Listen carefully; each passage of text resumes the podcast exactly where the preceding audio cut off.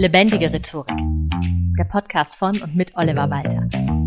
Jeden Montagmorgen eine neue Folge mit Tipps, Tools und Talk zum Thema Rhetorik und Kommunikation. Hallo und herzlich willkommen zu einer neuen Folge Lebendige Rhetorik. Schön, dass du reinhörst. Heute geht es darum, wie du deine Ziele so formulierst, dass sie auch erreicht werden. Wir alle haben ja Ziele, Träume und Wünsche. Und das sind keine Synonyme für ein und dieselbe Sache, sondern tatsächlich drei unterschiedliche Dinge. Beispiel. Vor wenigen Jahren noch wog ich tatsächlich 140 Kilo. Ich hasse die Bilder aus der Zeit, aber es ist so. Und ich hatte natürlich schon lange den starken Wunsch abzunehmen. Und ich habe auch davon geträumt, schlank und fit zu sein. Ich habe es mir sogar von meinem geistigen Auge vorgestellt. Aber es war kein Ziel. Und deshalb hat es so lange nicht geklappt. Ziele zu formulieren ist elementar, damit sich Erfolg einstellt. Das gilt für dich allein im Selbstgespräch oder Selbstcoaching sozusagen. Das gilt aber auch ganz besonders für gemeinsame Ziele, die du mit anderen Menschen verfolgst, für die du Verantwortung hast. Das können MitarbeiterInnen oder KollegInnen sein, dein Team beim Sport oder auch dein Lebenspartner oder deine Kinder. Wenn du mit anderen Menschen Ziele erreichen willst, ist es noch wichtiger, dass diese klar formuliert sind und auch klar ist, was ist zu tun und wann genau ist das Ziel erreicht. Wie ist unser gemeinsames Ziel für jeden verständlich und nachvollziehbar definiert? Wie gehst du da am besten vor? Wie verwandelst du einen Wunsch oder einen Traum in ein Ziel? Das Beste ist, Ziele SMART zu formulieren.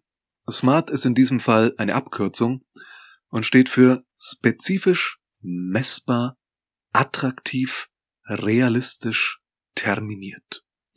Gehen wir die Punkte nacheinander kurz durch. S spezifisch bedeutet, dass als Team besser zusammenzuarbeiten zwar ein schöner Wunsch ist, aber jetzt noch nicht so wirklich konkret ist und damit auch nicht konkret genug für ein Ziel als Team sich gegenseitig bei neuen Entwicklungen bezüglich XYZ auf dem Laufenden zu halten und wichtige Infos zentral für alle in der Cloud zu sammeln und zeitnah zur Verfügung zu stellen, das wäre schon deutlich konkreter. Bei meinem Beispiel mit dem Abnehmen bedeutet es, dass ich mir ein konkretes Abnehmziel setzen musste.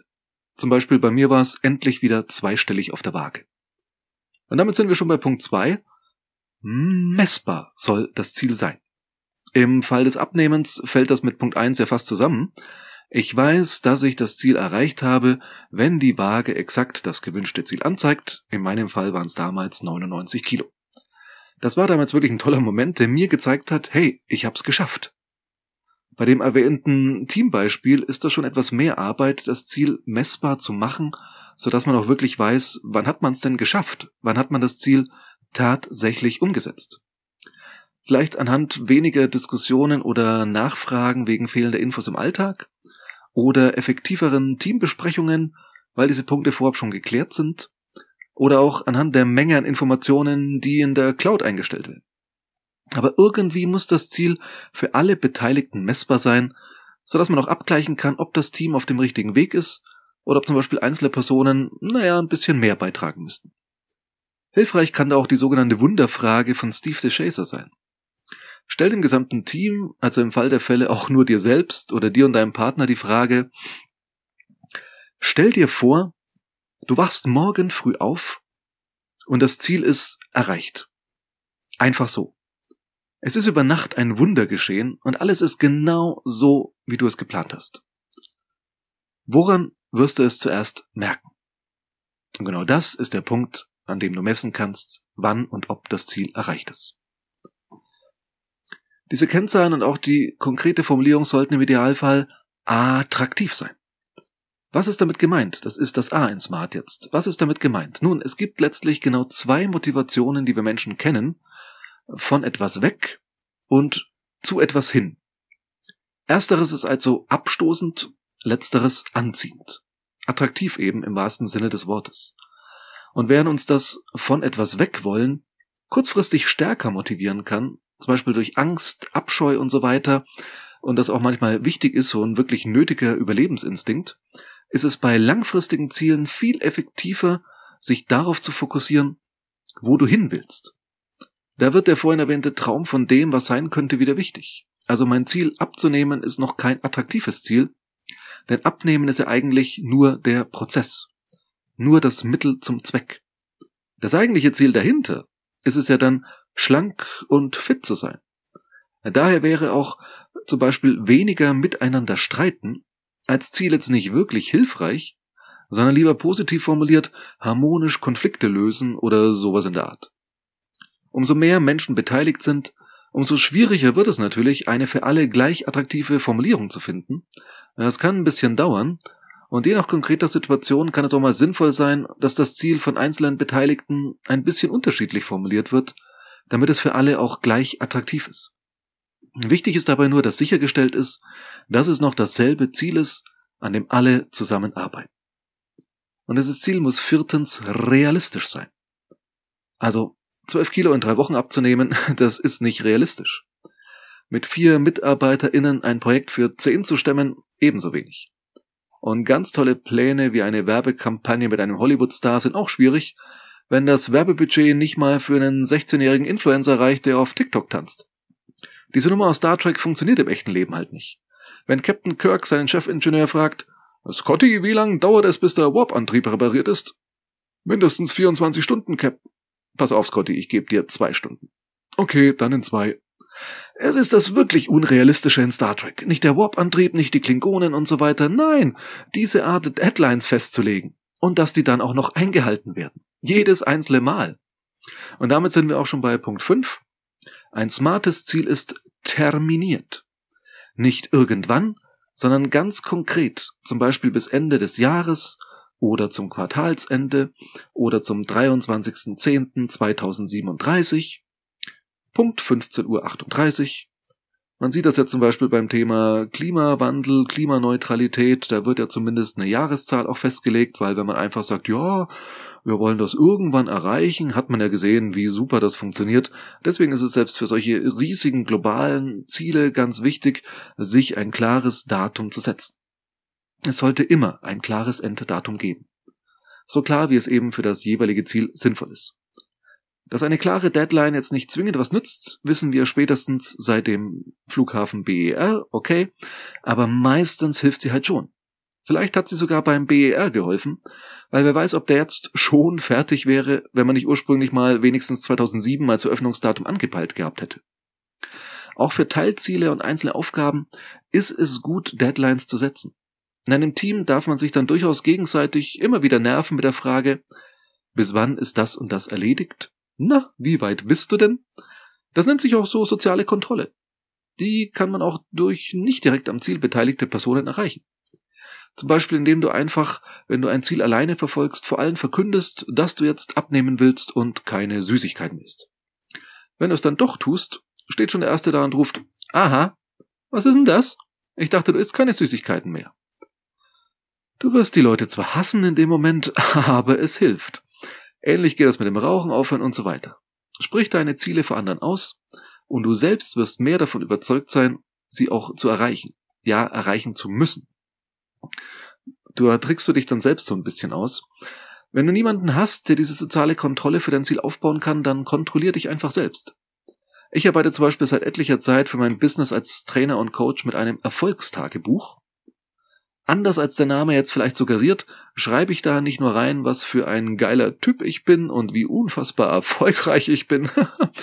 Nein, ich meine, das schreibe ich natürlich auch rein, klar, aber vor allem, was ich heute getan habe, um erfolgreich zu sein. Denn Erfolg kommt ja von Erfolgen. Also etwas erfolgt als Ergebnis meiner Anstrengung. Und egal wie klein der Schritt am einzelnen Tag sein mag, wenn du jeden Tag einen ganz, ganz kleinen Schritt gehst, bist du irgendwann am Ziel.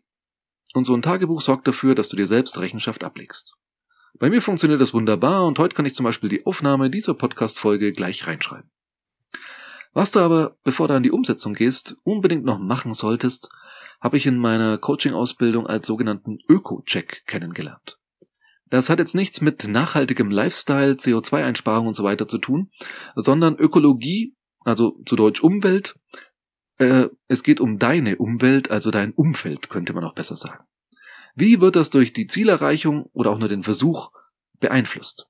Also simples Beispiel, wenn du mit dem Rauchen aufhörst, dein Partner oder die ganze Familie aber weiterhin raucht, dann kann das zu Spannungen in der Beziehung führen, weil diese bisherige Gemeinsamkeit plötzlich zu einem kritischen Unterschied geworden ist. Oder persönliches Beispiel, wenn du als Kabarettist erfolgreich sein willst, gehört die Ochsentour mit dazu. 20 Tage im Monat Land auf, Land ab, auf Comedy-Mix-Bühnen und Open Stages auftreten, für Fahrtkosten und vielleicht eine Unterkunft, also im besten Falle, um dann irgendwann richtig durchzustarten. Das war bei mir mit Familie einfach nicht drin, zudem ich auch meinen wunderbaren Beruf als Trainer, Coach und Redner nicht aufgeben wollte. Ich hätte also entweder den Hauptberuf oder die Familie vernachlässigen müssen, wenn wir mal realistisch sind, vermutlich sogar beides, und das wollte ich nicht. Alles hat eben seinen Preis und du musst dir gut überlegen, wie der Preis für deine Zielerreichung genau lautet und ob du bereit bist, den zu bezahlen. Hilfreich ist dann, wenn alles im Umfeld passt, noch der sogenannte Future Pace. Das bedeutet, male dir aus, wie es sein wird, wenn das Ziel erreicht ist. Male das bei gemeinsamen Zielen auch allen anderen Beteiligten in den buntesten Farben aus. Lass Bilder in den Köpfen entstehen. Die Werbung arbeitet ja gerne damit, dir in Bildern und auch mit Worten zu zeigen, wie toll dein Leben sein wird, wenn du erstmal Produkt XY gekauft hast. Beim Future Pace darfst du dich bzw. dein Team auch gerne fragen, was werden wir bis dahin gelernt haben? Welche Herausforderungen werden wir auf dem Weg dahin überwunden haben? Welche neuen Fähigkeiten haben wir erworben? Und wie werden wir dabei uns fühlen, dieses Ziel erreicht zu haben? Und du kannst dir erlauben, dieses Gefühl dann gleich zu haben und zu genießen und daraus ja Motivation zu ziehen für den Weg dorthin. Zum Abschluss aber als kleiner Kontrapunkt ein Zitat des berühmten Dirigenten Herbert von Karajan. Der sagte mal, wer alle seine Ziele erreicht hat, hat sie sich als zu niedrig ausgewählt. Und da ist definitiv was dran. Sei bitte nicht zu realistisch. Gib dir selbst auch die Möglichkeit zu scheitern und daraus Neues zu lernen. Nur so wirst du ja besser. Und vielleicht überraschst du dich ja selbst und schaffst etwas, das du gar nicht für möglich gehalten hast. Der neue deutsche Rekordhalter über die Marathondistanz, Amanal Petros, ist seinen Rekord tatsächlich aus Versehen gelaufen. Er hatte sich in die falsche Startgruppe eingereiht und lief dann mit schnelleren internationalen Läufern und hat sich, als er es merkte, dann gedacht, äh, ja gut, jetzt ist es schon zu spät, jetzt zieh ich's halt durch und so lief er den neuen deutschen Rekord, den er eigentlich ja gar nicht angepeilt hatte. Er hätte den vermutlich nicht gelaufen, wenn er in der richtigen Startgruppe gestartet wäre. Das ist nur möglich sowas, wenn du das eventuelle Scheitern als Option zulässt. Und manchmal ist ja auch ein Ziel, das man zu 80 Prozent erreicht hat, immer noch ein Erfolg.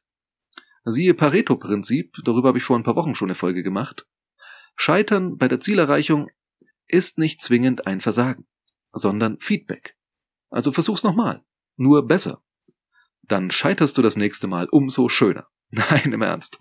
Thomas Edison brauchte angeblich 9000 Versuche, um die Glühbirne zu erfinden. 9000. Er ist also 8999 Mal gescheitert. Und nur weil er trotzdem nicht aufgegeben hat, hat er sein Ziel irgendwann erreicht. Kein Ziel, aber ein Wunsch von mir wäre es übrigens, mehr positive Bewertungen bei Apple Podcasts zu halten. Falls du also über Apple Podcasts zuhörst, würde ich mich über eine Bewertung dort wirklich sehr freuen. Zum Abschluss möchte ich dich herzlich dazu einladen, eines deiner Ziele mal daraufhin zu überprüfen, ob es smart ist und den eben genannten Kriterien entspricht. Und falls es das noch nicht tut, überleg dir gerne, was du dazu anders formulieren müsstest, damit es das dann doch ist. Viel Erfolg dabei und bis zum nächsten Mal. Das war Lebendige Rhetorik, der Podcast von und mit Oliver Walter. Jeden Montagmorgen eine neue Folge mit Tipps, Tools und Talk zum Thema Rhetorik und Kommunikation. Wenn du Oliver Walter als Experten für lebendige Rhetorik buchen möchtest, schau doch mal auf www.walter-oliver.de.